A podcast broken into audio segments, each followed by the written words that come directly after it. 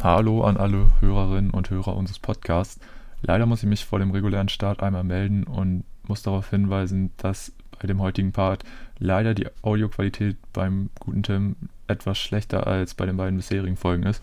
Wir wissen selbst leider nicht so genau, woran das liegt, werden aber auf jeden Fall versuchen, das für die kommende Woche und kommenden Wochen wieder zu verbessern.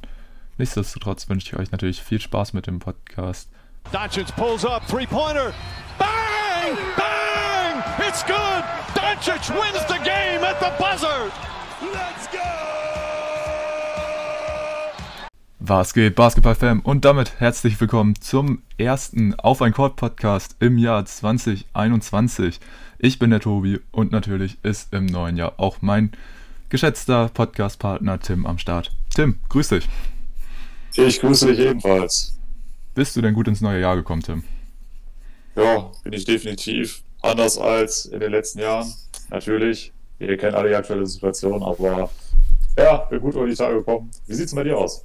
Auf, ich auf jeden Fall auch. Also war ein entspanntes Silvester auf jeden Fall. Ähm, ich habe die Möglichkeit ähm, genutzt, mich mit einem Kumpel zu treffen. Also aufgrund der Corona-Auflagen denke ich, geht das auf jeden Fall noch klar mit zwei Haushalten.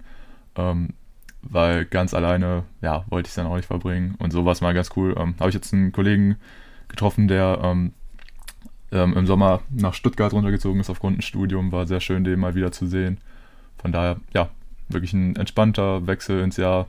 Jetzt ansonsten nicht riesig viel los gewesen, aber auf jeden Fall auch mal eine schöne Abwechslung. Also vor allem auch dieses, äh, diese Ruhe dann auch mal um Mitternacht, nicht immer diese riesige Böllerei für, was weiß ich, eine halbe Stunde oder sogar Stunde.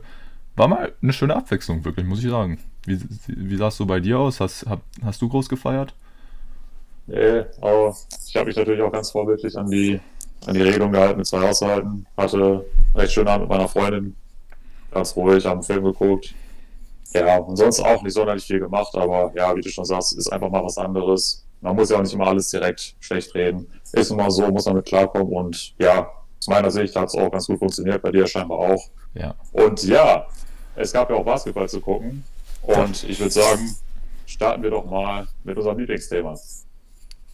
Okay, ja, können wir gerne machen. Wir starten mit meinem Lieblingsteam, mit den Dallas Mavericks, denn ja, letzte Woche, wir hatten den Pod, glaube ich, auch am Sonntag aufgenommen.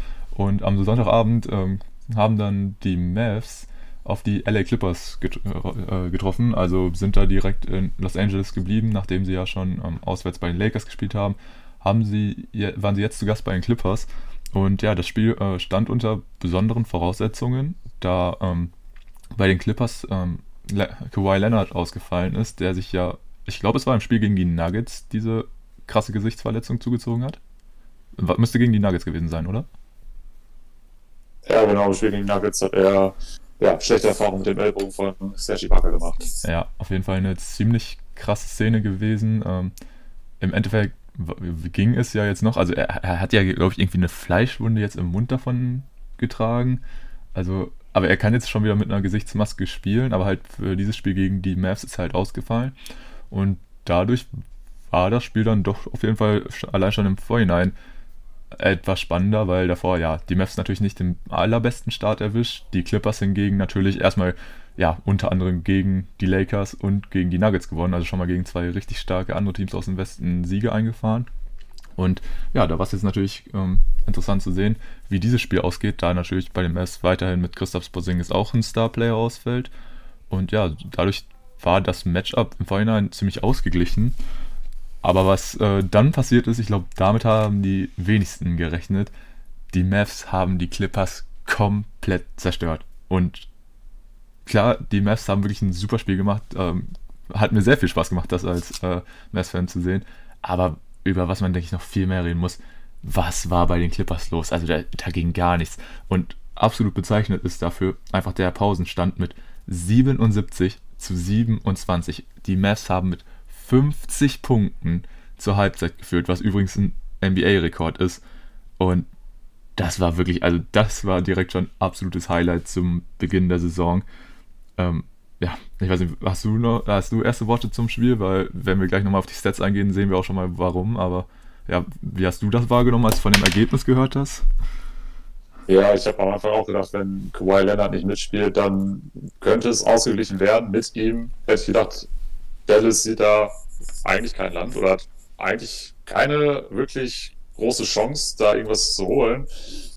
Ähm, als ich dann gehört habe, dass, dass Leonard erstmal aussetzt, dachte ich mir, ja gut, er restet ja sowieso in der Regular Season immer ziemlich viel, also sollte das jetzt für die Clippers auch nicht so eine große Umstellung sein, wenn er fehlt. Aber als ich dann auch gesehen habe, dass die zur Halbzeit 50 Punkte zurücklagen, habe ich gedacht, ich gucke nicht richtig. Das war absolut surreal. Ja, auf jeden Fall. Und ähm, ja, es war einfach so ein Spiel, bei den Clippers lief einfach von vornherein einfach nichts zusammen. Und was absolut bezeichnend dafür ist, ähm, ist beispielsweise ja ihre ähm, Dreierquote, denn sie haben stabile 4 von 33 Dreiern getroffen, also solide 12 Prozent. Nein, äh, ist natürlich nicht solide, ist abgrundtief schlecht. Also im Vergleich, die Mavs haben jetzt auch nicht die allerkrasseste Dreierquote, 14 aus 41, also 34 Prozent, war auch solide, aber ja, also war jetzt auch nicht irgendwie so, dass beispielsweise Luca eine absolut krasse Performance abgerissen hat. War natürlich mit 24 Punkten, 9 Rebounds und 8 Assists trotzdem der beste Mann auf dem Platz. Aber ja, ansonsten haben dir noch die 21 Punkte von Richardson viel gebracht, die 18 Punkte von Tim Hardaway Jr. Und ansonsten war das alles ziemlich ausgeglichen bei den Mavs. Also auch die Bankspieler haben dann immer noch wieder äh, gut Schwung reingebracht. Also beispielsweise Trey Burger und Jalen Bronson. Das war einfach alles ziemlich ausgeglichen. Und bei den Clippers lief einfach nichts.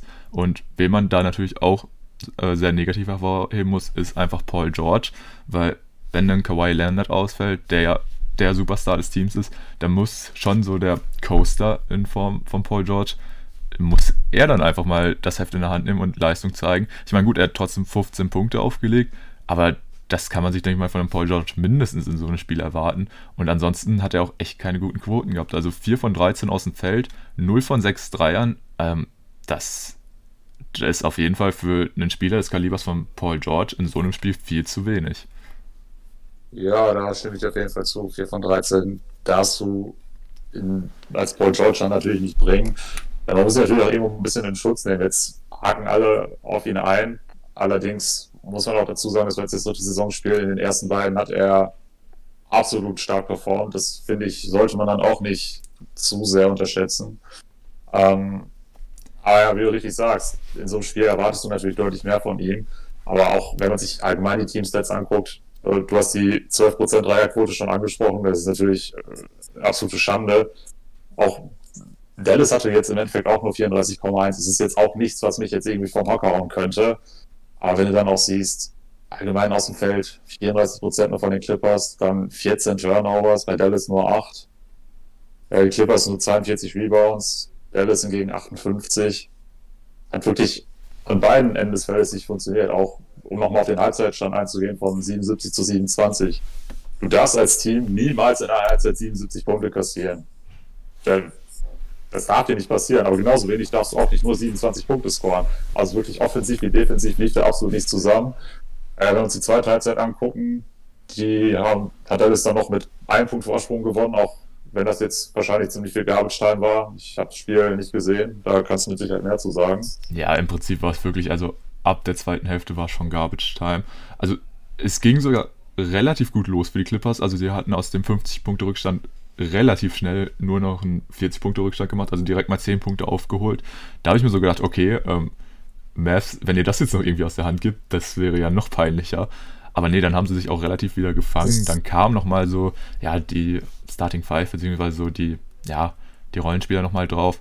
Oh, aber dann war auf einmal bei den Clippers auch, also eigentlich hatten die einen perfekten Start in die zweite Halbzeit dann erwischt, aber dann hat sich das auch wieder irgendwie ein bisschen aufgelöst und dann, ja, war einfach wieder nichts zugange und ja, danach war halt wirklich extrem viel Garbage Time. Also hat mich auf jeden Fall gefreut, dass dann auch so die jungen Spieler von den Mavericks ein paar Einsatzminuten bekommen hatten. Josh Green zum Beispiel mit zwölf Minuten konnte dabei vier Punkte auflegen, ist auf jeden Fall sehr solide. Und ansonsten, ja, äh, auf jeden Fall, du hast es angesprochen, klar, Paul George bislang gute Leistungen gezeigt, aber du hast auch schon gesagt, ein Kawhi Leonard wird nicht jedes Spiel spielen. Und ähm, wenn du dann beispielsweise nur mit Paul George spielst und er führt dir das Team und er führt das Team einfach nicht an. Ich meine, klar, Paul George ist jetzt nicht unbedingt so dieser prädestinierte Leader für dein Team, aber wirklich, da war, da war niemand auf dem Platz bei den Clippers, der sich so gedacht hat, Alter, was machen wir hier? Wir müssen, wir müssen einfach mal zeigen, äh, dass wir uns hier nicht abschlachten lassen wollen, weil es war ungefähr so, ja, komm, wir nehmen jetzt einen Dreier, oh, geht nicht rein, ja, umschalten auf Defense, ah, komm, scheiß drauf, lassen wir sie scoren, nehmen wir uns einfach den nächsten Dreier, oh, geht auch nicht rein. Und also das war von der Einstellung her von den Clippers auch gar nichts. Also die, war, die waren gefühlt wirklich gar nicht auf dem Feld. Also so lustlos, wie die gewirkt haben, das war wirklich, es war erschreckend, das zu sehen. Ne? Und das hat auch einfach wieder so ein bisschen gezeigt, okay, die Clippers, das ist wohl so ein Team. Also wenn es bei denen läuft, ist alles super, wenn die gut ins Spiel reinkommen und einfach, ja, ähm, wenn er bei allen direkt von Anfang an gut läuft, dann schlagen die mal eben so Teams wie die Lakers und die Nuggets. Aber wenn es da mal nicht läuft, dann ist da so keiner, der so, ja, dieser Leader auf dem Platz ist, der auch mal sagt, ey Leute, wir müssen uns jetzt hier zusammenreißen. Das wird dann einfach so hingenommen und ja, ist auf jeden Fall ähm, nicht die Einstellung, die du von dem Team sehen möchtest, das, äh, ja, sag ich mal, im erweiterten Contender-Kreis ist. Also, es war wirklich erschreckend. Ja, also ich finde, wenn man das sich so anguckt, sieht man eigentlich wieder genau die zwei Probleme, die die Clippers auch schon im letzten Jahr hatten. Zum einen, was du gerade angesprochen hast, du hast diesen mentalen Leader nicht. Ich erinnere da jetzt nochmal sehr gerne an die Playoff-Runde gegen die Nuggets, wo man auch dreimal in Folge sehr hoch geführt hat und dann jeweils noch das Spiel aus Hand gegeben hat, nachdem es dann mal einen kurzen Negativlauf gab, weil eben niemand wirklich vorangeht. So ein Spielertyp wie ich nenne jetzt einfach mal einen Draymond Green, so einer fehlt einfach, der auch seinen Mitspielern dann mal ordentlich die Meinung sagt, wenn irgendwas nicht funktioniert. Und das ist einfach was, was ein Paul George nicht macht, aber auch ein Kawhi Leonard würde das so in der Form nicht machen. Haben wir in den Playoffs gesehen, wie gesagt. Und auch so ein anderes Problem, was ich dann wieder sehe, ist das, was wir schon in unserer Season Preview angesprochen hatten. So der Shot Creator fehlt. Wenn du jetzt gegen Team spielst, was gut verteidigt, in diesem Fall Dallas, also behaupte ich jetzt einfach mal, dass sie gut verteidigt haben, sonst kommst du nicht auf 27 Punkte zur Halbzeit. ähm, ja, wenn du es dann einfach nicht schaffst, für dich selbst den Wurf zu kreieren, dann brauchst du einfach jemanden, der für dich kreiert. Und ja, altes Problem. So ein Spieler fehlt nach wie vor. Den, den ich es am ehesten zutrauen würde, wäre Reggie Jackson. Auch für Decker Point Guard viel zu wenig. Ja, was mir jetzt gerade auffällt, ist, dass Lou Williams auch nur neun Minuten gespielt hat. Der könnte das vielleicht sogar auch noch einigermaßen. Aber ja, ich, ich bin gerade wieder fasziniert, wenn ich 4 von 33 von der Dreierlinie. Eieiei. Ja, gut. Aber man muss natürlich auch dazu sagen, die Clippers haben jetzt dann nach diesem Spiel nochmal äh, zwei gewonnen und eins verloren. Also stehen jetzt 4 zu 2. Sind also nach wie vor auf einem guten Weg. Ich behaupte jetzt mal schon, dass das ein sehr krasser Ausrutscher war, aber ja, nach wie vor sehe ich eben weiter dieses Problem. Der, der Playmaker und der mentale Leader fehlen. In der Regular Season werden die trotzdem abreißen, muss man nach wie vor von ausgehen. Haben wir auch gesehen, wie stark sie gegen die Lakers waren. Aber wenn es wieder Richtung Playoffs geht, dann wird es natürlich wieder ganz, ganz kritisch. Bin ich auch mal gespannt, ob die jetzt vielleicht aus diesem Spiel auch ihre Lehren ziehen und Richtung Trade Deadline dann vielleicht sich doch nochmal auf der Pointer-Position verstärken. Ja, also hast du, denke ich, ganz gut gesagt. Also klar, die Clippers werden weiterhin in der Regular Season werden sie abliefern und werden auch da sehr gut finishen. Aber das war halt wirklich so wieder so ein Paradebeispiel. Also wenn dir das in den Playoffs passiert, dann ähm, ja, bist du tot. Also wenn du so ein Spiel halt einfach mit 51, die haben mit 51 Punkten Rückstand äh, verloren. Ne? Das ist, ja, und du hast die Probleme angesprochen, wirklich die, dieser Leader. Ich glaube, das ist so schlimm, weil, also gut, ein Kawhi Leonard war ja auch vor Ort Allerdings hatte er halt eine Maske auf, das heißt, man hat nicht wirklich seinen Gesichtsausdruck gesehen. Ähm, aber das sah das halt. doch eh keine Miene. Ja, genau, das sah halt aber auch alles so ein bisschen so. Oh. Also so halbherzig, einfach so, ja, passiert. Nächste, nächstes Spiel geht's weiter, so. Also, unfassbar halt, wie krass die wirklich einfach dieses Spiel abgeschenkt haben. Also, das war wirklich erschreckend und ja, es sind die altbewährten Probleme der Clippers. Und ja, also, da muss was passieren, ansonsten, ja, werden sie einfach wieder in den Playoffs relativ zeitnah rausfliegen. Ich denke, das kann man auf jeden Fall so sagen. Und ansonsten, was natürlich auch nicht zu cool jetzt kommen darf, die Mavs haben auch einfach ein gutes Spiel gemacht, muss man sagen. Also klar, wäre da ein bisschen mehr Gegenwehr von den Clippers gekommen, hätte es auch vielleicht ein bisschen spannender noch irgendwie werden können oder im Ansatz spannend. Aber so eine solide Leistung gegen ein trotzdem ja gutes Clippers-Team oder in der Theorie gutes Clippers-Team, musste auch erstmal bringen und von daher auf jeden Fall die beste Saisonleistung der Mavs und das hat mich auf jeden Fall sehr gefreut, dass man hier auch dann den ersten Sieg einfahren konnte. Ja, kann ich mich noch anschließen. Vielleicht noch kurz zu Kawhi Leonard. Aber es gibt wahrscheinlich keinen Menschen auf dieser Welt, den ich lieber in den Kopf gucken können würde als ihm. Ob er wirklich genauso denkt, wie er nach außen wirkt oder ob der nicht innerlich doch komplett am Kochen ist. Aber naja. Ja, das ist, äh, ist wirklich okay. ein Rätsel bei Kawhi. Aber ja. Ähm, ja, wir haben jetzt schon das erste Spiel mit einem Rekord angesprochen. Willst du direkt zum nächsten übergehen? Ja, sehr gerne. Ähm, nur ein paar Tage später ist direkt ein nächster NBA-Rekord gefallen. Die Milwaukee Bucks waren zu Gast bei den Miami Heat. Milwaukee, das Team, was ja sehr viele Veränderungen in der Offseason durchgelebt, durchlebt hat. Ähm, ja, top auf den letztjährigen Finals-Teilnehmer mit Miami. Und ja, ich halte es relativ kurz. Die Milwaukee Bucks haben sich gedacht, komm, heute von der Dreierlinie lassen wir es mal komplett regnen. Haben da absolut absurde 56,9% geschossen und hatten am Ende mit 29 getroffenen Dreiern einen neuen NBA-Rekord aufgestellt. Äh, ja, natürlich äh, absolut krass. Da sieht man auch mal wieder, welche Revolution das Spiel jetzt in den letzten Jahren durchlebt hat. Und was auch auffällt, wenn man sich den Boxscore anguckt, ähm, ein gewisser Janis Antetokounmpo hat gerade mal 24 Minuten gespielt, auch kein anderer Starter mehr als 26 Minuten. Da kam absolute Feuerpower von der Bank. Ähm, 29 von 51 getroffene Dreier. Äh, die meisten Getroffenen hatte dabei ähm, Drew Holiday mit 6 von 10. Auch bei, bei der Menge 60% schießen. Sieht man nicht oft. Auch Chris Middleton mit bockstarken 4 von 5. Dante Di Vincenzo 5 von 6. Also die, ja, die Starter alle mit absolut geisteskranken Quoten. Und auch, das, das sehe ich jetzt gerade sogar erst. Jeder Spieler von den Bucks hat mindestens einen Dreier getroffen. Außer, außer Janis, der steht nur für zwei. ja, das fand ich auch so cool. Ich habe dieses Deadline gesehen und ich habe mir so gedacht, als ob. Also wirklich, weil jeder Spieler von der Bank hat einen reingehauen. Selbst so ein Merill, der einfach aus sich auch nur einen genommen hat, aber den hat er trotzdem reingehauen. Und das ist einfach so bezeichnend, ne? Vor allem, also klar, das ist absolut beeindruckend. Also wirklich, du hast schon gesagt, was für eine Veränderung da auch das Spiel genommen hat, dass sich auch einfach jeder Spieler mal so einen Dreier nimmt. Ähm, Finde ich richtig interessant. Und natürlich ist es dann auch so ein Spiel, also jetzt so aus Sicht von Miami, also wenn die Dreier so bei deinem Gegner fallen, ne? Was willst du denn machen?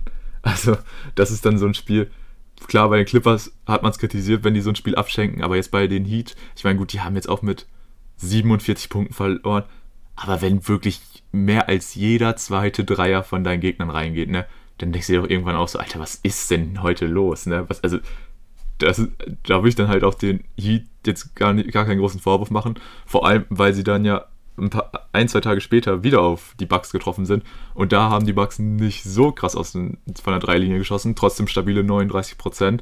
Aber das Game hat dann Miami wieder gewonnen. Also, das war halt wirklich so eine Performance mit den 29 Dreiern. Also, absolut krasses Spiel und äh, finde ich aber auch wirklich heftig, weil so die Bucks haben jetzt nicht so diesen krass prädestinierten Dreierschützen. Ich meine, klar, ein Holiday, ein Middleton, das sind gute Schützen, aber dass die halt wirklich so abgerissen haben, äh, war schon ein bisschen verwunderlich. Und dass halt wirklich, dass jeder irgendwie seine Dreier getroffen hat, außer Janis.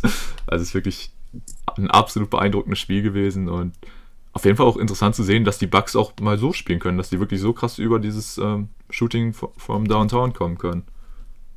Ja, und äh, wie es gerade auch schon erwähnt hast, dass es eben diese absolut starke Teamleistung war. Aber wenn ich das jetzt angucke, äh, insgesamt haben 1, 2, 3, 4, 5, 6, 7, 8, 9, 10, also drei, ja, 13 Spieler haben Dreier getroffen. Also man sieht es ja sowieso schon nicht so oft, dass überhaupt 14 Spieler in einem Spiel zum Einsatz kommen.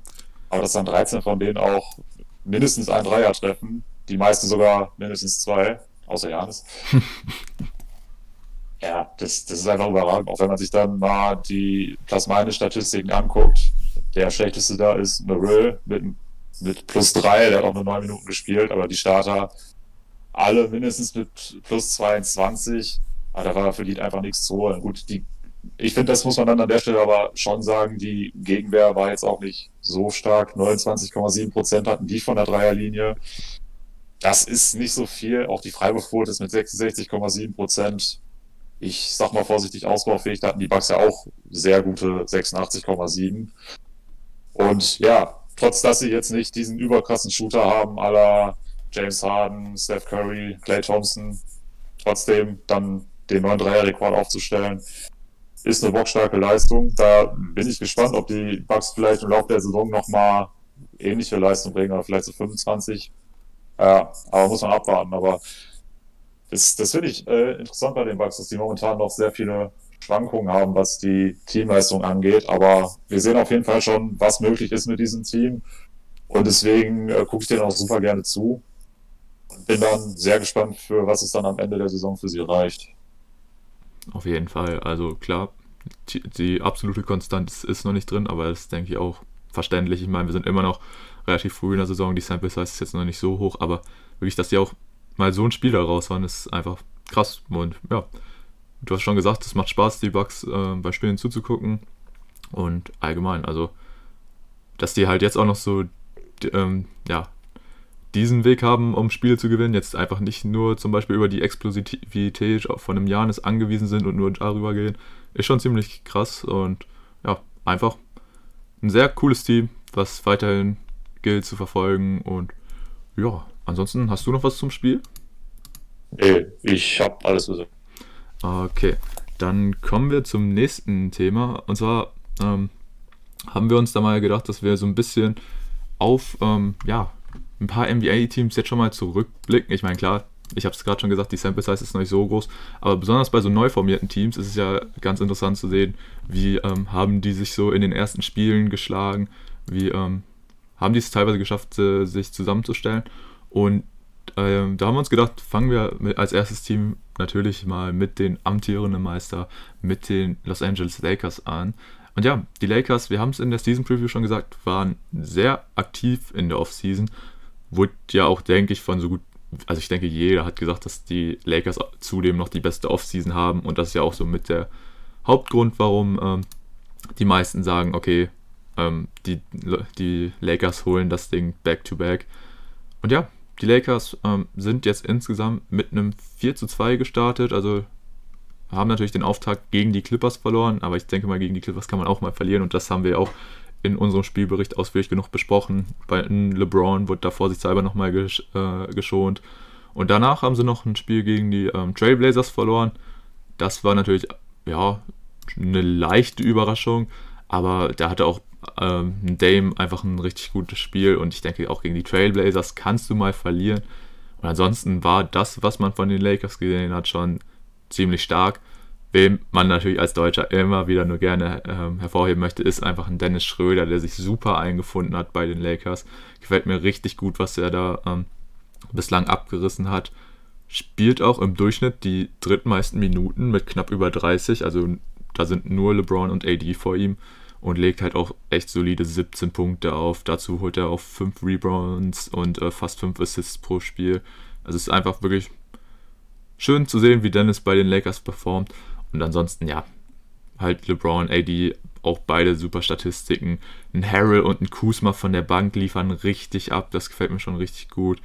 Und ja, also wirklich eine sehr, sehr gute Season bislang von den Lakers. Von dem Marc Gasol hat man jetzt tatsächlich noch gar nicht so viel gesehen. Der spielt auch tatsächlich nur 18 Minuten im Schnitt. Also ja, aber da hat man natürlich auch dann eine gute Rotation. Und wenn du jemanden wie Montrezl Harrell dann reinbringen kannst, das ist, denke ich, auch ein Luxus. Ähm, also da haben die Lakers auf jeden Fall bislang gezeigt, dass sie ihren Kader nochmal verbessert haben. Und ja, für mich bislang absolut überzeugend in dieser Saison. Wie hast du die Lakers bislang gesehen? Ja, ich finde sie auch sehr stark und auch wenn es natürlich jetzt erst sechs Spiele waren, die sie gemacht haben, sind sie für mich nach wie vor der unangefochtene Top-Favorit auf den Titel. Ich finde, was bei Schröder eigentlich noch eine sehr wichtige Statistik vergessen. Er schießt aktuell 43,5 Prozent von der Dreierlinie. Äh, das ist nicht nur für ihn gut, das ist allgemein für jeden Spieler ein absoluter Top-Wert und 36 Prozent, glaube ich, ungefähr. Also, das ist eine absolute Steigerung, wenn man sich dann anguckt. Äh, 17 Punkte als dritte Option ebenfalls ein brutaler Wert. Dazu 4,8 Assists, wenn du LeBron James neben dir hast. Sind auch sehr, sehr gut. Allgemein, ähm, muss man natürlich jetzt sagen, so ein LeBron James ist jetzt aktuell mit 21,8 Punkten und Deut ja doch schon ein ganzes Stück unter den 27 bis 28, die man so von ihm gewohnt ist. Aber man muss natürlich auch dazu sagen, er und AD werden wahrscheinlich jetzt gerade in den ersten Spielen schon ja noch ein bisschen auf die Bremse treten, gerade bedingt durch die kurze Offseason. Auch bei LeBron wissen wir sowieso, dass er in der Regular Season immer erstmal ein bisschen chillt, um dann in den Playoffs dann auch wieder in den God-Modus schalten zu können. Von daher äh, auch LeBron mit angezogener Handbremse bei 23,8 Punkten, 7,7 Rebounds und 7,3 Assists. Auch in Jahr 18 wahrscheinlich immer noch der beste Spieler der Liga. Ja, das ist einfach richtig stark. Ähm, Marc Gasol hat es angesprochen, dass man da jetzt noch nicht ganz so viel gesehen hat. Ich denke, da wird Frank Vogel auch äh, immer so ein bisschen nach den Matchups gucken. Brauchst du eher einen defensiv starken Center, bekommt er mehr Spielzeit. Brauchst du mehr Power in der Offensive, hast du dann Montrezl Harrell. Ja, das, das Team ist super tief. Ähm, ja, du kannst so viel mit Matchups ausprobieren. Du kannst viele Shooter aufs Feld stellen, du kannst eine absolute defensive Bank hinstellen. Du hast so viele Möglichkeiten und die Qualität ist einfach höher als in jedem anderen Team und deswegen, ja, denke ich, werden wir noch sehr, sehr viel Spaß mit diesem Team haben und sie werden dann, ja, nach sechs Minuten ist es noch zu wenig, aber in den nächsten Wochen wahrscheinlich dann sich doch schon auf Platz 1 in der Western Conference dann positionieren. Ja, das denke ich auf jeden Fall auch. Also man merkt einfach, ähm, dass die Jungs auch schon relativ gut eingespielt sind, obwohl sie halt noch nicht lange zusammenspielen. Und wenn sich das dann nochmal ein bisschen mehr einspielt, dann ähm, ja, sehe ich da auch wirklich wenig Möglichkeiten, wie andere Teams halt dieses Monster-Line-Up auch stoppen wollen. Und du hast schon gesagt, so ein bisschen merkt man aktuell bei LeBron und AD, dass die ein bisschen mit angezogener Handbremse spielen. Und wenn die halt wirklich nochmal richtig hochschalten, dann wird es ähm, für jeden Gegner richtig, richtig schwer gegen dieses Team. Ich meine, unschlagbar sind sie nicht, das hat man jetzt auch schon gesehen, aber ich denke, das ist auf jeden Fall auch mal ganz gut, wenn man sieht, dass ähm, ja, diese Lakers überhaupt schlagbar sind. Weil, ja, wenn, desto weiter wir in die Saison reingehen, ich glaube, desto schwieriger wird es. Von daher, ja, also nur weil sie jetzt nicht irgendwie 6 zu 0 oder so gestartet sind, ähm, heißt es nicht, dass sie in irgendeiner Form schwächer geworden sind oder so im Vergleich zum Vorjahr. Also die Lakers weiterhin der Top-Favorit und ja, ich denke, damit haben wir schon so gut wie alles zu den neuen Lakers gesagt. Ähm, willst du mit dem nächsten Team weitermachen? Ja, kommen wir direkt zu dem nächsten Team, nämlich die Atlanta Hawks. Bin mir gar nicht hundertprozentig sicher, aber ich glaube, in unserer Season Preview hatten wir sie beide im Osten an 8 gerankt. Ja. Ja, aktuell die Atlanta Hawks, das Spitzenteam im Osten. Das hat mich dann doch sehr überrascht. Stehen aktuell bei äh, 4 zu 2 auch. Und ja, dieses Team hatte wahrscheinlich die beste Offseason aller Ostteams. Im Westen die Lakers, die hatten wir gerade schon im Osten. Für mich die Hawks. Man hat aktuell mit Trey Young ähm, ja, einen Spieler, der, obwohl er erst in seinem dritten Jahr ist, auch trotzdem in der Lage ist, dieses Franchise anzuführen. Äh, nimmt er jetzt ähnlich auch alle ein wie Doncic bei den Mavs oder auch Zion bei den Pelicans. Er schießt aktuell 28 Punkte pro Spiel, dazu 8,3 Assists. Super Werte für ihn. Aber es gibt auch so viele weitere Spieler in diesem Team, die einfach sehr stark performen. Äh, zweitbester Scorer in dem Team, John Collins mit 17 Punkten. Ähm, insgesamt sind es sieben Spieler, die bei den Hawks aktuell im Schnitt zweistellig punkten. Da kannst du nicht meckern und ich finde, ganz unterschätzt ist immer noch dieser Faktor, dass mit Danilo Gallinari und Rajon Rondo es noch zwei weitere Neuzugänge gibt, die von diesen sechs Spielen erst zwei bestritten haben. Also da können wir uns auf jeden Fall sicher sein, dass wenn diese Spieler auch ihren Platz in der Rotation gefunden haben, dass wir dann nochmal eine ganz andere Qualität von diesem Team bekommen werden. Und ja, die Hawks, ich habe bisher leider erst ein Spiel von denen gesehen. Da habe ich auf jeden Fall noch ein bisschen Nachholbedarf, denn die machen einfach Spaß da gibt es so viele, auch viele junge Spieler, die sich noch super entwickeln können, da, um einfach mal ein paar zu nennen. Gut, Trang hatte ich jetzt gerade schon, aber auch Kevin Hurter ist noch lange nicht am Ende. Cam Reddish geht ja jetzt auch erst in sein zweites Jahr. Dazu dann, ja, auch John Collins, der noch sehr, sehr jung ist. Von den neuen Veterans, die man jetzt geholt hat, hat man noch nicht ganz so viel gesehen. Gallo und Rondo hatte ich ja schon angesprochen, aber auch ein äh, Bogdan Bogdanovic ist, denke ich mal, noch unter seinen Möglichkeiten mit 13,2 Punkten im Schnitt. Ich finde es auch krass, dass die Bogdanovic von der Bank kommen lassen. Also es, von den sechs Spielen ist er nur im einen gestartet. Hätte ich so jetzt auch nicht unbedingt erwartet. Oder? Ja, richtig guter Punkt. Ähm, als startender Shooting Guard sitzen aktuell meistens auf Cam Reddish beziehungsweise DeAndre Hunter. Das ist natürlich jetzt die Frage, wen sieht man da als Zweier und wen als Dreier. Aber ja, da bin ich auch mal gespannt, ob man das mit Bogdanovic vielleicht nicht sogar noch umstellt, dass man ihn dann doch irgendwann starten lässt.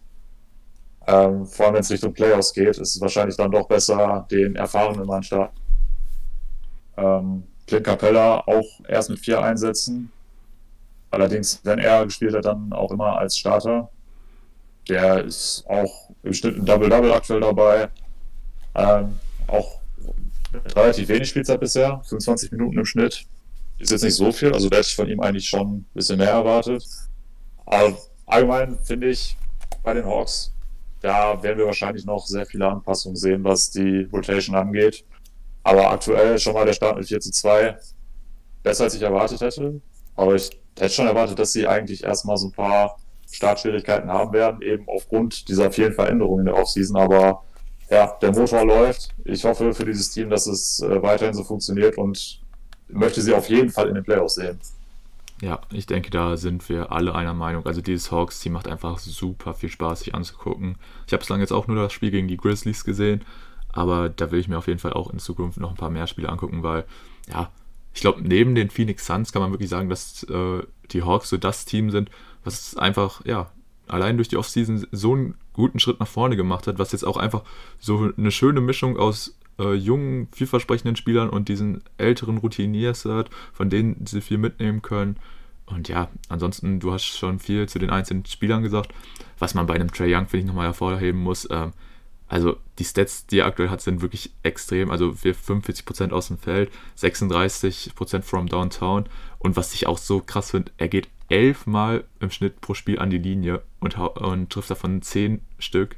Das ist schon echt auch eine klasse Quote mit 88 Prozent, weil wirklich, wenn du so oft an die Linie gehst, die dann auch konstant reinzumachen, ist auch wichtig und wird zum Teil, finde ich, auch ein bisschen unterschätzt. Von daher, ja, also wirklich, die Hawks super vielversprechend und ähm, ja, du hast es schon angesprochen, wird äh, interessant zu sehen sein, wie sie es jetzt halt da machen, wenn Spieler wie Gallo, Rondo oder auch Bogdanovic mehr in die Starting Five reinrotieren werden.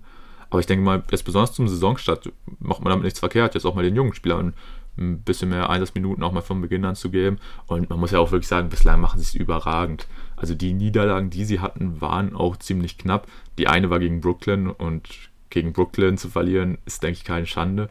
Gut, dann haben sie überraschenderweise gegen die Cavs verloren, aber ich glaube, es war auch nur mit drei Punkten oder so. Von daher, ja, die Hawks rasieren auf jeden Fall ziemlich gut jetzt schon am Anfang und ja, vielleicht ähm, äh, sind sie sogar besser, als wir sie am Anfang ähm, eingeschätzt haben und schaffen sogar mehr als den achten Platz. Würde mich auf jeden Fall sehr freuen, dieses ähm, ja, wirklich vielversprechende Team in den Playoffs zu sehen. Gut. Ja, kann ich nur so unterschreiben. Ähm, dass man jetzt vor allem auf die jungen Spieler setzt, hat sich ja bisher auch auf jeden Fall ausgezahlt. Ne? Wer siegt, hat recht. Genau. Und dann. Kann die Nari auf jeden Fall anstrengen müssen, wenn sie noch die wenn sie sich noch einen Platz in die Starting Five erkämpfen wollen. Definitiv. Also aktuell gibt es halt auch äh, wenig Gründe, warum man da was verändern sollte. Gut, ähm, dann kommen wir mal wieder zu einem einzelnen Spieler, über den wir mal quatschen wollten. Und zwar, ja, auch ein Teil des, ja, wahrscheinlich, ja, vom Gehaltsfaktor allein äh, größten Deals des Sommers, äh, des größten Trades. Und zwar wollen wir über Russell Westbrook reden, natürlich vor der Saison in diesem ja, Monster-Trade gegen John Wall. Ähm, ja, die Seiten getauscht. Westbrook jetzt bei den Wizards, Wall jetzt bei den Houston Rockets. Beide verdienen abartig viel Geld. Ich glaube, jeweils 42 Millionen. Ist schon echt krass. Und ja, Westbrook ziemlich interessante Statistik, hat natürlich, ich glaube, in all seinen ersten fünf Spielen jeweils ein Triple-Double abgerissen. Kennt man von Brody ja auch so. Aber sie haben auch alle diese fünf Spiele verloren. beziehungsweise ich glaube, es waren, oder es waren vier, aber ähm, ja, dann hat er jetzt das erste Mal gerestet und ja, die Wizards haben einfach mal gewonnen. Direkt, was auf jeden Fall auch ziemlich interessant bzw. witzig war, ja, dass du dann halt diesen Starplayer nicht dabei hast und zack, gewinnst du schon mal mit ähm, 130 zu 109 gegen die Timberwolves, womit denke ich auch die wenigsten gerechnet hätten. Ja, und da ist natürlich wieder so diese Diskussion. So ein Westbrook, klar, er bringt dir die Triple Doubles, er bringt dir die krassen Stats, aber ja, wenn du mit ihm dann deine Spiele nicht gewinnst, ist halt die Frage, was bringt dir ein Spieler seiner Qualität, wenn es halt einfach nicht mit Siegen äh, belohnt wird?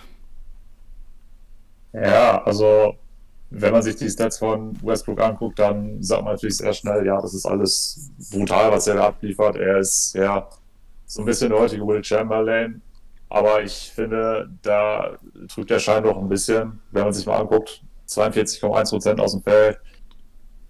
Ist jetzt nicht so gut, aber viel wichtiger, er schießt 26,7% von der Dreierlinie. Absolute Vollkatastrophe für einen Point Guard. Und auch von der Freiwurflinie trifft er in diesem Jahr nur 64,7. Das ist einfach nichts. Aber wenn ich dann sehe, er spielt jetzt dieses Jahr im Schnitt 37,3 Minuten. So, sonst sein Karriereschnitt sind 34,6. Da ist er dann nochmal etwas drüber. Aber ja, da, das hilft ihm natürlich, um immer schön das Triple-Double zu erreichen. Aber wenn ich mir dann angucke, 26,7% von der Dreierlinie, da sieht man wieder das Hauptproblem, was dieser junge Mann einfach hat. Und das ist das Decision Making. Ja, also. Euroball zu spielen. So kommen natürlich auch solche Quoten zusammen. Und wenn ich dann auch noch sehe, 5,5 Turnover im Schnitt, ist natürlich auch viel zu viel. Äh, wo ich noch kurz eingehen wollte, ähm, ich glaube, wir haben, Wizards hatten jetzt sechs Spiele und er hat zweimal gerestet. Aber in den vier Spielen, in denen er dabei war, war es eben immer ein Triple-Double mit 19,8 Punkten, 12,8 Rebounds und 12,3 Assists. Ja, also von den Stats her natürlich äh, absolut geisteskrank. Aber ja, es ist halt auch so ein Spielstil, der nicht unbedingt äh, ja, gut für das Team insgesamt ist. Also klar, für ihn ist es immer geil, wenn er äh, da halt am Ende auch vielleicht der Saison sein Triple-Double averaged als ähm, Durchschnitt. Ich meine, das ist einfach eine krasse Einzelstatistik, nur, naja, Basketball ist nun mal eben Teamsport und äh, ja, ich finde es halt krass. Äh, ich meine, klar, ich kann es verstehen, dass zum Beispiel, dass er sich die ganzen Defensiv-Rebounds holt, damit er direkt das äh, Spiel einleiten kann, direkt den Gegenangriff. Und ja, natürlich, ähm, die Assists, die er sammelt, sind auch gut. Er hat da natürlich auch mit Bradley Beal einen guten Shooting Guard an seiner Seite. Aber da ist halt wirklich die Frage, also inwiefern hilft dir dann Russell Westbrook für den Teamerfolg? Ich meine, seine einzelnen Stats sind richtig stark, aber ja, aktuell spricht ja die Quote gegen ihn. Aber ja, ich denke, nichtsdestotrotz ähm, darf man da jetzt auch nicht zu kritisch mit Westbrook sein, weil ich denke auch nach wie vor, dass auch junge Spieler ein bisschen was von ihnen lernen können. Was mir halt wirklich sehr gut bei den Wizards gefällt, dass so junge Spieler wie beispielsweise Deni ja im Schnitt aktuell 26 Minuten abreißt. Klar, macht im, legt im Schnitt jetzt auch nur 7 Punkte auf, dafür aber immerhin 5 Rebounds und 2 Assists. Also für einen Rookie eigentlich total solide. Und ansonsten, ja, sind die Wizards halt einfach so ein Team. Allein wegen natürlich den Deutschen Mo Wagner und Isaac Bonga wird man da immer ein gewisses Auge drauf werfen und von daher, ja, muss man einfach mal gucken, wie sich das so entwickelt. Ich denke, wenn vielleicht in Zukunft mal Westbrook vielleicht kein Triple-Double abreißt, aber dafür die Wizards gewinnen, wären wir alle ein bisschen glücklicher damit. Aber ob das passieren wird, muss man einfach in Zukunft mal sehen. Ja, er läuft natürlich immer so ein bisschen Gefahr, dass am Ende seiner Karriere jeder sagt, oh ja, guck dir an, was er immer für Statistiken abgerissen hat. Aber es sprang kein Ring dabei raus. Ich hatte ja vorhin schon Will Chamberlain angesprochen. Bei ihm hat es dann zu einem Ring gereicht. Bei Westbrook, ja, muss mal gucken. Also, der wird wahrscheinlich nochmal weggetradet werden, weil niemand diesen Vertrag aufnehmen will. Ich weiß jetzt leider aus dem Kopf nicht, wie lange der läuft. Ich glaube, zwei Jahre. Ähm, danach müsste er wahrscheinlich in der Free Agency gucken, dass er nochmal zu einem Contender kommt. Aber ja, so wie sich die Konstellation bei den Wizards momentan darstellt, ja, kann er eigentlich nur dazu da sein, um das junge Spieler so ein bisschen zu fördern. Ah ja, also Westbrook und die Wizards, ich, äh, wage schon mal zu behaupten, dass das nicht der Erfolg sein wird, den sich das Front Office in Washington vermutlich erhofft hat. Ja, also natürlich, wie schon jetzt häufiger genannt, die Sample Size ist jetzt aktuell mit sechs Spielen halt noch nicht so groß, aber ja, wird auf jeden Fall auch noch was sein, in der wir, auf das wir in äh, ein paar Wochen mal zurückblicken können, um zu sehen, wie sich das entwickelt hat. Aber ja, ich denke, aktuell läuft es halt echt nicht so, wie sich das Front Office das vielleicht gedacht hat. Aber ja, wie gesagt, werden wir einfach in ein paar Wochen nochmal zurück drauf blicken. Und ja, dann würde ich sagen, gehen wir zum nächsten Punkt über. Ja, können wir sehr gerne machen. Okay, möchtest du den einleiten? Ja, also, wir haben uns überlegt, wir möchten auch sehr gerne in unserem Podcast immer wieder auf besondere statistische Leistungen und auch Achievements eingehen. Und wir möchten hier mal starten mit dem guten LeBron James. Er hat vielleicht einen Rekord für die Ewigkeit aufgestellt. Er hat nun ähm, zum tausendsten Mal in Folge, und es ist schon krank, überhaupt 1000 NBA-Spiele zu liefern, aber er hat einfach zum tausendsten Mal in Folge zweistellig gescored. Wenn man sich anguckt, ähm, LeBron James hat in seiner Karriere 1271 Spiele bestritten und die letzten 1000 davon einfach immer mindestens 10 Punkte gescored. Ich lege mich fest, wir haben in der gesamten NBA-History noch nie einen Spieler gesehen, der über einen so langen Zeitraum so eine Konstanz an den Tag gelegt hat. Und auch wenn man mal vergleicht, 1000 äh, Spiele in Folge mit mindestens 10 Punkten sind einmalig, das hat nur er geschafft. Ähm, darauf folgen Michael Jordan schon mit deutlichem Abstand mit 866 und dann Kareem Abdul-Jabbar mit 787, also auch nochmal ein krasser Unterschied. Und man muss ja auch mal sagen, LeBron James baut, wenn überhaupt, bisher nur sehr langsam ab. Wir hatten es ja vorhin, als wir uns die Lakers genauer angeguckt hatten, schon gesagt, LeBron James aktuell mit 22 Punkten im Schnitt. Da sehe ich diese Streak noch lange nicht in Gefahr. Also da kann auf jeden Fall noch ordentlich was dazukommen. Und ja, was muss man zu diesem Mann noch großartig sagen? Er ist einfach einer der größten aller Zeiten, wenn nicht sogar der größte, sobald er seine Karriere beendet hat. Er ist ja jetzt schon Platz 3 in der All-Time Scorer List, Platz 1 in der All-Time Playoff Scoring List, der achte in Assists, der zweite in Playoff Assists, der fünfte in Triple Doubles und der erste in gespielten Playoff-Spielen. Ja, er ist einfach ein Record Breaker und auch mit 36 Jahren nach wie vor ein absoluter Monsterathlet. Und man muss so ehrlich sein, solange wir diesem Jungen auch beim Spielen zugucken können, müssen wir einfach jedes Spiel, jede Sekunde genießen. Und ja, wir müssen ja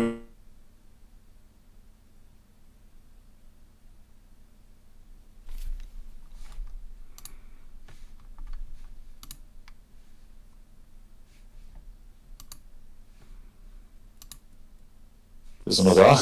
Ja, ähm, gerade war es irgendwie ein bisschen abgehakt, also warst jetzt schon mal jeweils für ein paar Sekunden weg. Ähm, wundert mich gerade ein bisschen, was hier los ist, aber gut. Ähm, ich muss mal gucken, ob ich das vielleicht gleich noch ein bisschen rausgeschnitten bekomme, aber ja. Vielleicht hatte ich auch keinen Bock drauf und habe es drin gelassen, werdet ihr dann hören.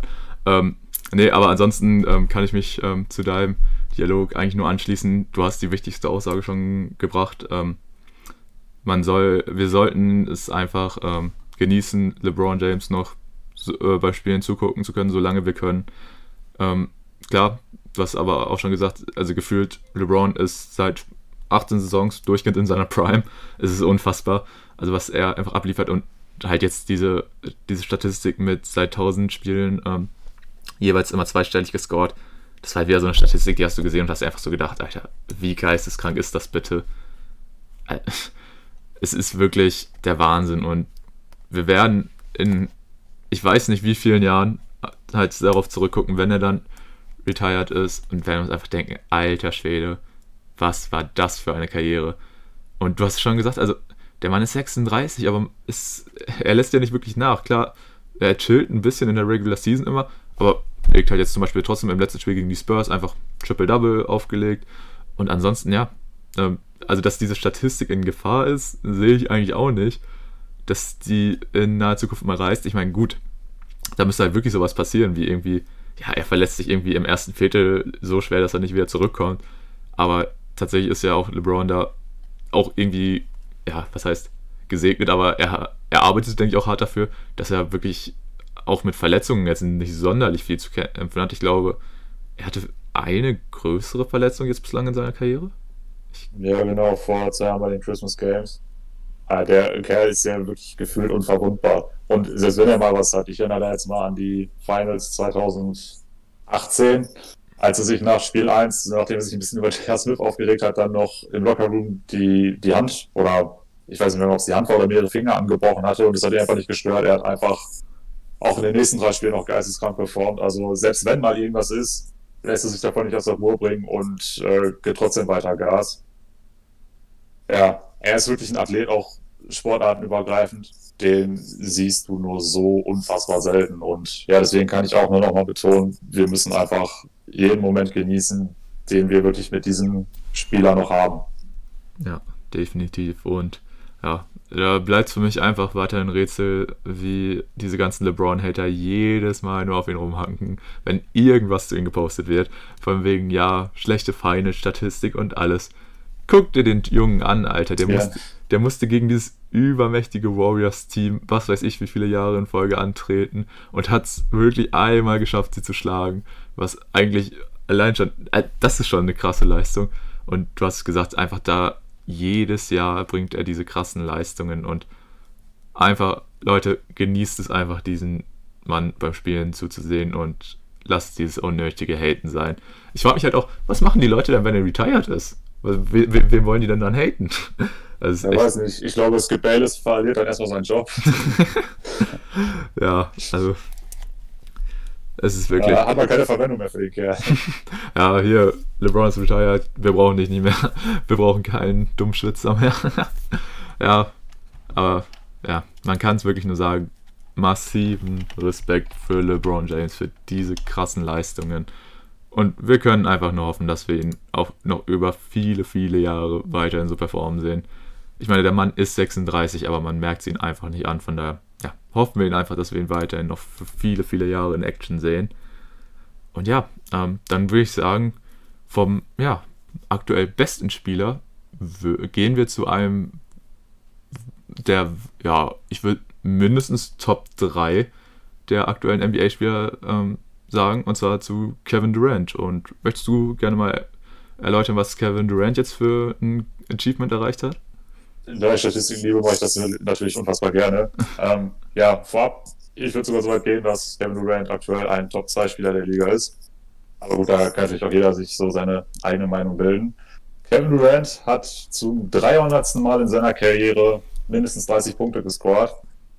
Äh, ist jetzt nicht so spektakulär wie das Achievement von LeBron, aber wenn man sich anguckt, dass es auch in der Liga-Geschichte bisher nur 13 andere Spieler gab, die das geschafft haben, da finde ich, ist es schon was ziemlich Besonderes, was er da gemacht hat. Und ich finde, bei Kevin Durant muss man natürlich auch immer irgendwo sehen, er hatte die meiste Zeit seiner Karriere immer ein ziemlich starkes Team um sich und er hatte auch, ja, vielleicht abgesehen von so ein paar Jahren bei OKC, eigentlich auch immer die Eigenschaft, dass er ja meistens nur das gemacht hat, was er machen muss und deswegen auch oft dann knapp unter 30 Punkten geblieben ist.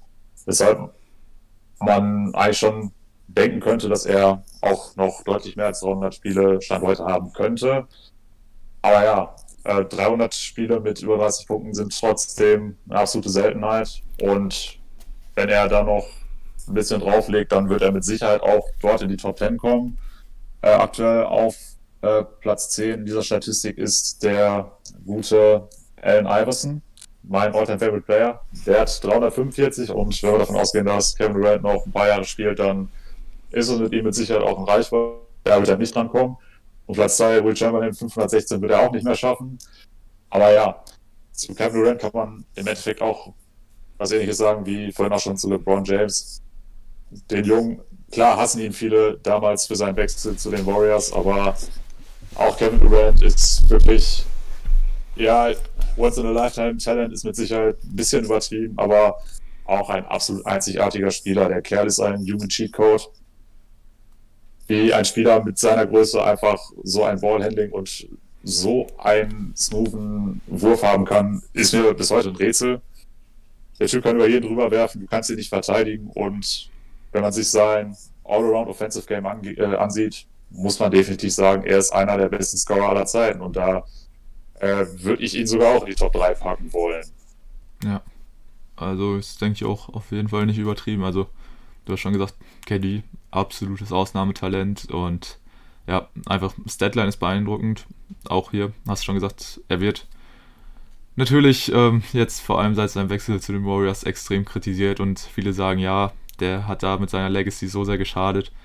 Und ja, es wird in was weiß ich, wie vielen Jahren, wenn es dann auch diese Diskussion gibt, ey, von wegen, wer hat die größere Legacy und so, wird bei einem KD immer gesagt werden, ja, seine zwei Ringe, die waren, die waren cheated sozusagen mit diesem Warriors-Team. Aber wenn man sich wirklich auf die Einzelstatistiken beruft, da kann man auch nur den Hut vor Kevin Durant ziehen. Und was natürlich jetzt nochmal besonders ähm, mit hineinspielt, ist, dass er einfach von dieser Achillessehnenverletzung zurückkommt, als wäre nichts. Also es ist so beeindruckend. Wirklich, die, Ach, äh, ein Riss der Achillessehne wird so sehr, äh, von vielen wirklich als schlimmste Verletzung für einen Basketballspieler angesehen. Und ein KD kommt einfach zurück und ja, klar, bislang waren jetzt auch noch nicht so die Spieler, wo er jetzt so extrem abreißen so, musste oder so, wo jetzt der extreme Druck auf ihn war, aber er legt halt trotzdem, ich glaube, bislang in jedem Spiel trotzdem seine mindestens 20 Punkte auf, wenn nicht sogar 30. Und ja, okay, nee, eher 20, aber rasiert er halt komplett. Und dass man halt wirklich dann auch noch aus so einer Verletzung zurückkommt, ist einfach nur beeindruckend. Und da kann ich mich auch einfach, ähnlich wie bei LeBron, kann ich einfach nur sagen, wow, das ist unfassbar, mit was für Athleten es wir hier zu tun haben. Und ja, auch ähnlich wie bei LeBron kann ich nur sagen, ey, Leute, lasst uns es, äh, es so lange genießen, wie wir diesen Spielern noch zugucken können, weil wer weiß, wann wir mal ähnliche Athleten wiedersehen. Also besonders beim Kevin Durant ist es einfach unfassbar. Du hast schon gesagt, also ein Spieler, der einfach über jeden anderen Spieler drüber werfen kann und dazu trotzdem noch ja, so eine Wurftechnik hat, so eine Athletik. Es ist einfach, ja, es ist wirklich ein absoluter Ausnahmespieler. Von daher, ja, haben wir jetzt auf jeden Fall, denke ich, die Appreciation für zwei absolute Superspieler hier getätigt. Ansonsten, ja, möchtest du noch eine Lobhymne auf die beiden singen? Dazu ja, KD nochmal kurz. Also für alle seine Hater nochmal, er ist ja auch in seiner Zeit bei den Warriors zweimal Finals MVP geworden. Und das ist ohne Grund. Er war in beiden Jahren wirklich ohne jeden Zweifel der beste Spieler in diesem Superteam. Und da hast du auch gemerkt, im Vergleich zu Steph Curry ist er einfach nochmal eine Klasse drüber. Von daher, äh, man muss einfach anerkennen, was für ein großartiger Spieler er ist. Und ich finde, das kommt dann doch manchmal ein bisschen zu kurz. Aber ja, jetzt können wir auch gerne weitermachen. Ah, okay. Gut. Und ja, jetzt, wo wir hier zwei wirklich ja, Top-Athleten genannt haben, für die wir gesagt haben, ein bisschen mehr Liebe für die muss man zu kommen und nicht nur der Hate, kommen wir jetzt auch zu einem ziemlichen Ausnahmespieler, für den jetzt aber ein bisschen, ja, sein Ruf die letzten Wochen gelitten hat. Und ja, wir haben es, glaube ich, schon letzte Woche angeteased. Wir reden diese Woche über James Harden. Und ja, James Harden. Jim, möchtest du es einleiten oder soll ich? Äh, auch, diesmal kannst du das gerne machen. Okay. James Harden. Ja, wir alle wissen, James Harden ist ein absoluter Top-Spieler. das, was er die letzten Jahre bei den Rocks gerissen hat, ist einfach unfassbar. Wirklich einer der ja, effizientesten Guards, der auch einfach, ja, was er für Würfe trifft, was er für ähm, Spiele schon abgerissen hat, Klatsch-Situationen gezeigt hat, dass er auch einfach Klatsch ist und einfach ein, wirklich ein Top-Spieler ist, hat sich in den vergangenen Wochen und eigentlich schon Monaten einfach ein bisschen ja, seinen Ruf selber kaputt gemacht, weil James Harden ist unzufrieden bei den Houston Rockets. Er sieht da in, für die kommende Zeit keine Chance, irgendwelche Titel zu gewinnen, die ihm natürlich in seiner persönlichen Vita noch ein wenig fehlen. Und ja, ähm, anstatt aber sich einfach wirklich öffentlich hinzustellen und zu sagen, ey, ich möchte getradet werden, seht bitte zu, dass ihr da irgendwas hinbekommt, ähm, macht James Harden das alles ein bisschen anders, indem er einfach nicht zum Trainingscamp kommt. Er feiert einfach Partys mit Rappern wie Lil Baby und ja, während andere, während sich seine Teamkollegen da ähm, in der Preseason den Arsch abrackern und sehen, dass sie wieder in Shape kommen, schlägt James Harden einfach mit gefühlten 12 Kilo Übergewicht auf und ähm, ja, was dann halt wirklich so ein bisschen traurig ist, weil, wenn man sieht, halt, was für ein unprofessionelles Verhalten er da an den Tag legt mit Partys rund um die Uhr, Scheiß auf Corona-Regeln, also rennt überall ohne Maske rum. Und ja, der einfach keinen professionellen Lifestyle hat. Und dann spielt er seine zwei Spiele, die er bislang in dieser Saison gemacht hat. Wobei, nee, es waren sogar drei. Aber reißt er einfach komplett ab. dass in seinem ersten Spiel gegen die Trailblazers legt er einfach 44 Punkte aus. Was so gestört ist. Ich meine, der Typ, der, der kann ja gar nicht fit sein. Und liefert trotzdem so ab. Und ja, was natürlich auch ein bisschen seltsam wirkt, er hat so seine Wunschliste an Teams, zu denen er getradet werden möchte. Ich glaube, an, am Anfang waren das nur die Brooklyn Nets und die ähm, 76ers. Und mittlerweile äh, liest man alle paar Tage von wegen, ja, James Harden hat seine Trading-Liste erweitert. Äh, nach den Sixers und den Nets kamen noch ähm, die Heat und die Bucks dazu. Mittlerweile sollen auch die Celtics und ähm, die Trailblazers drauf sein. Also alle paar Tage liest man so, ja, James Harden ähm, erweitert seine Trading-Wunschliste. Und da kann man sich jetzt natürlich fragen, woran liegt das denn? Ja, weil ihn keiner haben möchte. Und da frage ich mich halt auch, wen wundert es? Ich meine, klar, spielerisch bringt der James Harden richtig viel. Aber was der in den letzten Wochen und Monaten menschlich abgerissen hat, das geht gar nicht. Und da frage ich mich wirklich, also, was ist das für eine Einstellung zum Spiel, zum Sport, zum Game? Das ist einfach, ja, es ist eines Profis wirklich unwürdig. Und es regt mich richtig, richtig auf, wie jemand, der so viel Talent hat, einfach, ja, auf alles scheißen kann, nur weil er jetzt gerade mal unzufrieden ist. Weil man muss ja auch sagen, die Rockets haben ihn in den letzten Jahren, die haben ihm so gut wie alles ermöglicht. Immer wenn er was haben wollte, haben die Rockets es irgendwie versucht zu schaffen. Äh, sie haben ihn Chris Paul an die Seite gestellt, hat nicht funktioniert. Sie haben ihn Westbrook an die Seite gestellt, hat nicht funktioniert. Jetzt stellen sie mit John Wall einen Spieler hin, wo er einfach von vornherein sagt, nee, habe ich keinen Bock drauf. Und ja, er will es gar nicht versuchen, er will einfach weg und ja, das ist einfach ein Verhalten. Mich regt es richtig auf und jetzt bin ich natürlich mal gespannt auf deine Meinung, Tim. Regt es dich auch so sehr auf oder hast du irgendwie in irgendeiner Form vielleicht auch Verständnis für einen James Harden?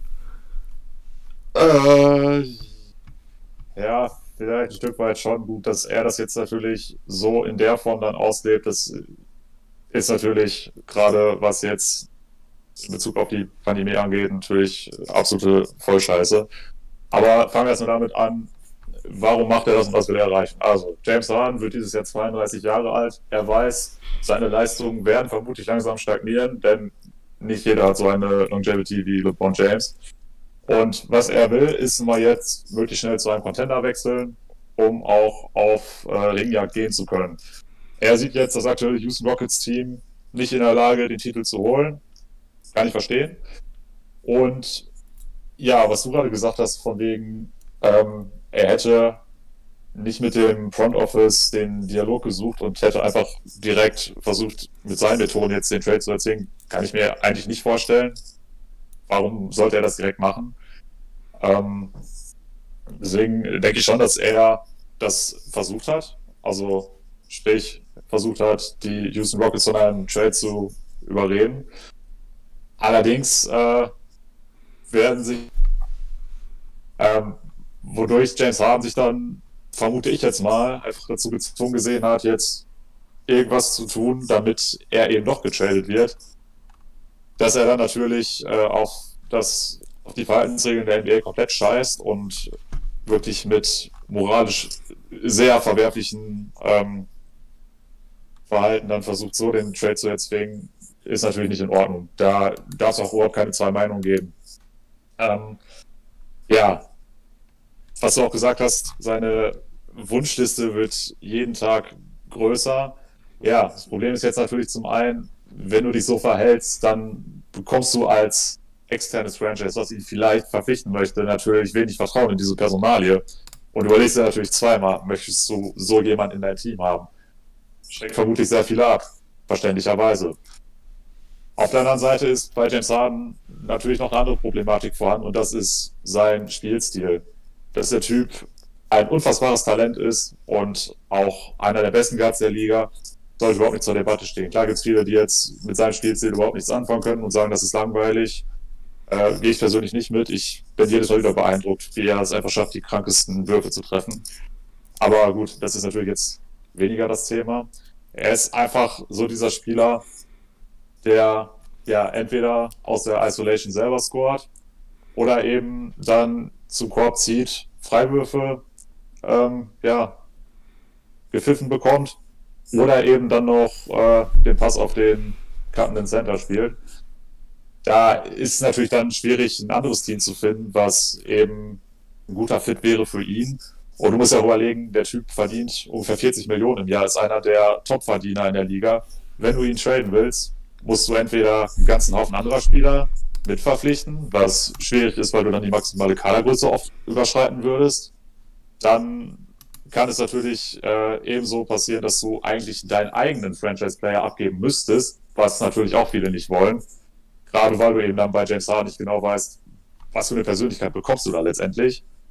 Und dadurch ist es natürlich ziemlich schwierig. Also das, das erste Team, was genannt wurde für München Trade, war dann, glaube ich, die Brooklyn Nets.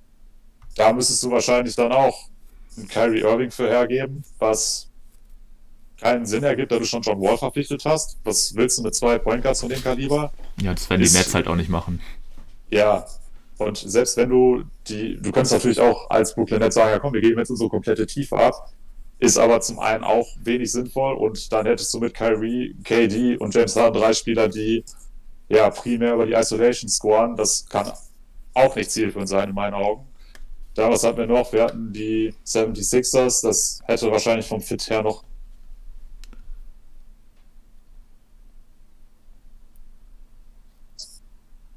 kannst auch wenig kritisieren. Und dann siehst du ja schon allein aufgrund der Tatsache, dass eben jetzt immer mehr Teams dazukommen, dass es mit denen, die vorher genannt worden sind, einfach, äh, ja, dass einfach kein Trade zustande kommt. Und ich bin ehrlich, ich gehe jetzt mittlerweile einfach davon aus, dass, dass es da keinen äh, Trading-Partner gibt, der sich findet und dass er einfach in Houston bleibt und es dann einfach mit John Wall, mit Christian Wood, die ja beide bisher eine sehr gute Saison spielen, dass es mit denen einfach versucht und ja, dann müssen wir einfach abwarten, wofür es für die Rockets reicht. Aber wenn dann sein Vertrag ausläuft, wird er wahrscheinlich dann doch äh, ja, das Weite suchen.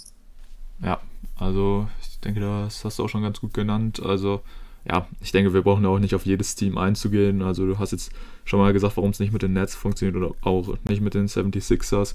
Ich hätte auch die Sixers so als einzig wirkliche Möglichkeit gesehen, weil bei den anderen gibt es einfach so viele Sachen, die einfach nicht zusammenpassen. Bugs jetzt als Beispiel nur, ähm, er hat ja da sein Beef mit Janis und ich kann mir nicht vorstellen, dass sich ein Janis so sagt, ey, ja, hier holt mal den James Harden ran. Ähm, das wird nicht passieren. Und ja, du hast schon gesagt, also so allein halt durch seine Verhaltensweisen, warum willst du dir so einen dann reinholen? Also der, glaube ich, stört dann wirklich nur die ähm, Teamchemie und ansonsten, ja, also du hast auch schon gesagt, seinen eigenen Franchise-Player will man nicht dafür hergeben und es gibt einfach so viele ähm, Sachen, an denen möglicher Trade scheitert. Und deswegen denke ich auch, wird er wahrscheinlich in Houston bleiben. Und ja, da muss man auch wirklich sagen, ey, dann soll er sich mal da äh, zusammenreißen, dass er das auch dann wirklich wenigstens versucht, weil wenn er jetzt einfach, sag ich mal, in die nächsten zwei Jahre, die ja sein Vertrag, glaube ich, noch läuft, so von wegen, ja, hier schaffe ich eh nichts, jetzt chill ich ein bisschen. Ja, Junge, da, damit machst du dich jetzt auch nicht unbedingt interessanter für andere Teams. Und er soll auch immer einfach appreciaten, was er bei Houston hat. Also, wirklich, du hast schon angesprochen, seinen Spielstil, den kriegt er so, glaube ich, bei kaum einem anderen Spiel, äh, Team eingebracht ins Spiel. Und es ist ja nicht so, als wäre es die letzten Jahre die totale Katastrophe mit James Harden in Houston gewesen.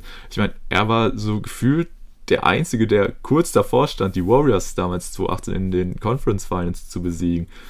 Und ja, hätten die da einfach ihre verdammten Dreier getroffen, dann und stell mal vor, wie man dann jetzt über ähm, James Harden bei den Rockets reden würde, hätte er damals die Warriors geschlagen und vielleicht sogar noch den NBA-Titel geholt.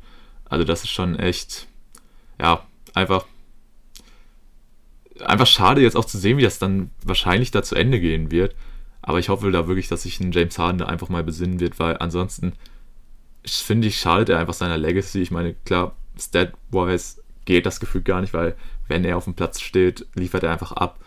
Aber ja, wir haben es ja auch schon angesprochen, in der aktuellen Phase halt einfach sein, äh, sein Verhalten an den Tag zu legen, das geht einfach gar nicht. Und ja, also man liest ja auch gefühlt so jeden Tag, dass er für irgendwas äh, von der NBA jetzt eine Geldstrafe aufgelegt bekommt, weil er sich halt an die ganzen Vorgaben und so nicht hält. Und das, das ist tut ihm nicht weh. Ja, es tut ihm nicht weh. Du hast angesprochen, er verdient über 40 Millionen. Aber es ist einfach so ein schlechtes Zeichen nach außen. Und ja, er verspielt damit einfach nur Sympathien und das finde ich schade, weil du hast auch schon gesagt, von der Spielweise her, klar, nicht jedem gefällt das, aber er ist ein spektakulärer Spieler und es ist einfach schade, wenn das jetzt hier wirklich nach, ich glaube, ist jetzt seine neunte Saison in Houston, wenn das dann einfach wirklich in zwei Jahren so zu Ende gehen sollte, dass er jetzt einfach so die letzten zwei Jahre keinen Bock hat und sich dann so denkt, okay, in zwei Jahren, wenn er 34 ist, versucht er irgendwie noch bei einem Contender unterzukommen. Das ist halt dann auch so ein bisschen was, okay, dieses Ring-Gechase, das ist teilweise auch einfach dann übertrieben. Also, wenn man dann halt jetzt so in seinen 30ern ist und einem dann auffällt, okay, ich brauche jetzt unbedingt einen Ring, sonst ist meine Legacy nichts wert. Ja, kann man vielleicht, denke ich, auch äh, nochmal gesondert drüber reden, wie wichtig ist wirklich dieser eine Ring, den viele ja anstreben. Also es ist ja nicht so, als wäre dann eine NBA-Karriere ähm, gar nichts mehr wert, nur weil du keinen Ring hast. Also ich denke, da gibt es genug Beispiele, die trotzdem eine super Karriere gehabt haben und über die auch heute noch als eine der absoluten ja, Hall of Famer oder als, eine, als welche der größten Spieler aller Zeiten geredet wird, die keinen Ring in ihrer Karriere abgestaubt haben. Von daher. Ich weiß nicht, wie du das siehst. Ja, ich, der, der erste Ring hat natürlich schon einen sehr, sehr starken Impact auf deine Legacy. Und ich, das ist natürlich jetzt ein Blick in die Glaskugel, aber ich glaube, hätte er 2018 mit den Rockets den Titel gewonnen, dann hätten wir das Problem, was, was wir jetzt gerade sehen, hätten, hätten wir das heute nicht. Nee, auf gar keinen Fall, glaube ich auch nicht. Dann, dann würde er wirklich sagen, ja gut, ich habe meinen Regen, dann gucke ich einfach, was ich jetzt hier über den Rest meiner Karriere in Houston noch reißen kann. Du hast gesagt, er ja, zeigt relativ wenig Wertschätzung dafür, für das, was die Rockets für ihn getan haben. Ich glaube, aber andersrum sieht er das genauso, dass äh, die Rockets so wenig appreciaten, was er geleistet hat für dieses Franchise, weshalb er wahrscheinlich jetzt eben versucht auch mit schwierigen Mitteln eben diesen Trade zu bekommen. Allerdings kannst du natürlich jetzt auch argumentieren, dass er sich einfach damals bei seinem Contract Signing ein bisschen verpokert hat. Er hätte natürlich auch äh, sich gegen das große Geld entscheiden können und sagen können, ja, ich unterschreibe erstmal nur für vielleicht zwei Jahre. Ich glaube, dann wäre er jetzt im Sommer Free Agent geworden und wartet erstmal ab, wie sich das so in Houston entwickelt.